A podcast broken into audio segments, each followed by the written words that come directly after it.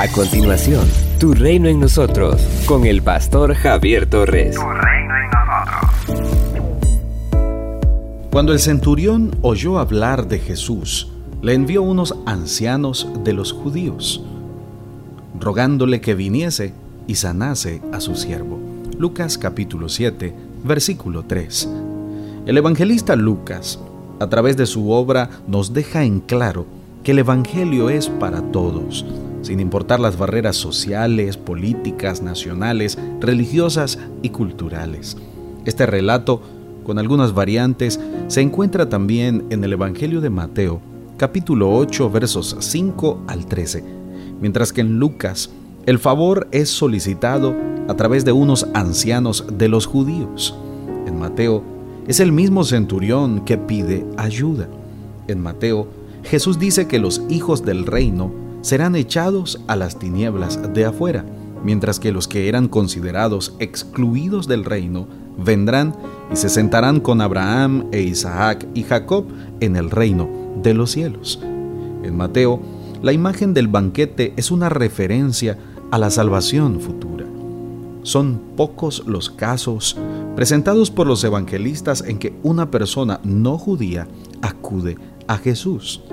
Hay mucha similitud entre este relato de Lucas con el que encontramos en Juan capítulo 4 versos 46 al 53, donde es un oficial del rey el que suplica al Señor Jesús que sane a su hijo.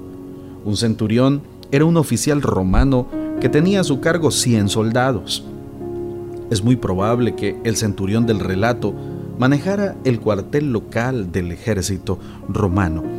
Los ancianos de los judíos eran dirigentes reconocidos de la comunidad judía.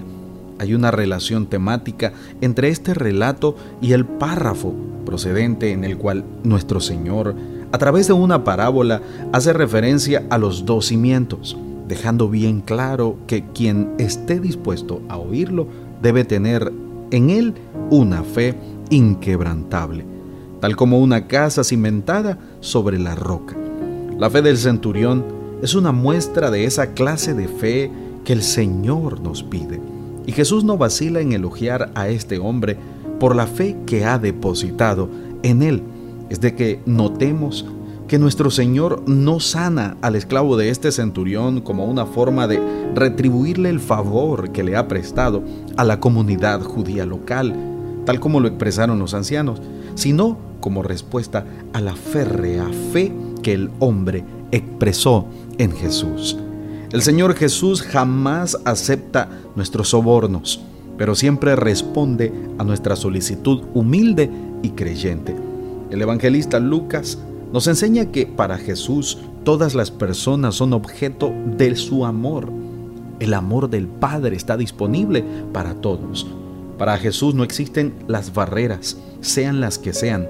Somos los seres humanos los que erróneamente ponemos barreras para diferenciar a los demás y por eso nos matamos, nos odiamos y nos excluimos para no servir a quienes consideramos indignos de nuestra caridad.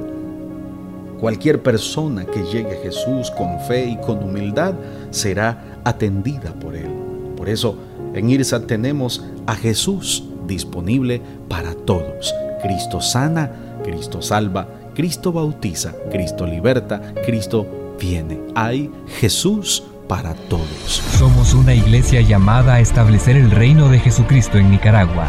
Nuestra misión es predicar las buenas nuevas de salvación a toda persona, evangelizando, discipulando y enviando para que sirva en el reino de Jesucristo. IRSA, transformando vidas con 13 años de servicio continuo, diplomado, estudios en psicología, maestría en teología, el pastor Javier Torres comparte el mensaje de salvación a través de diferentes medios, redes sociales, nuestro canal de YouTube y mi iglesia IRSAT en Managua, ubicada de Gasolinera 1 La Subasta, dos cuadras al norte, mano izquierda. Si deseas esta reflexión diaria en tu celular, escríbenos al 8588 8888. Este contenido edificará tu vida. Esto es Tu Reino en nosotros.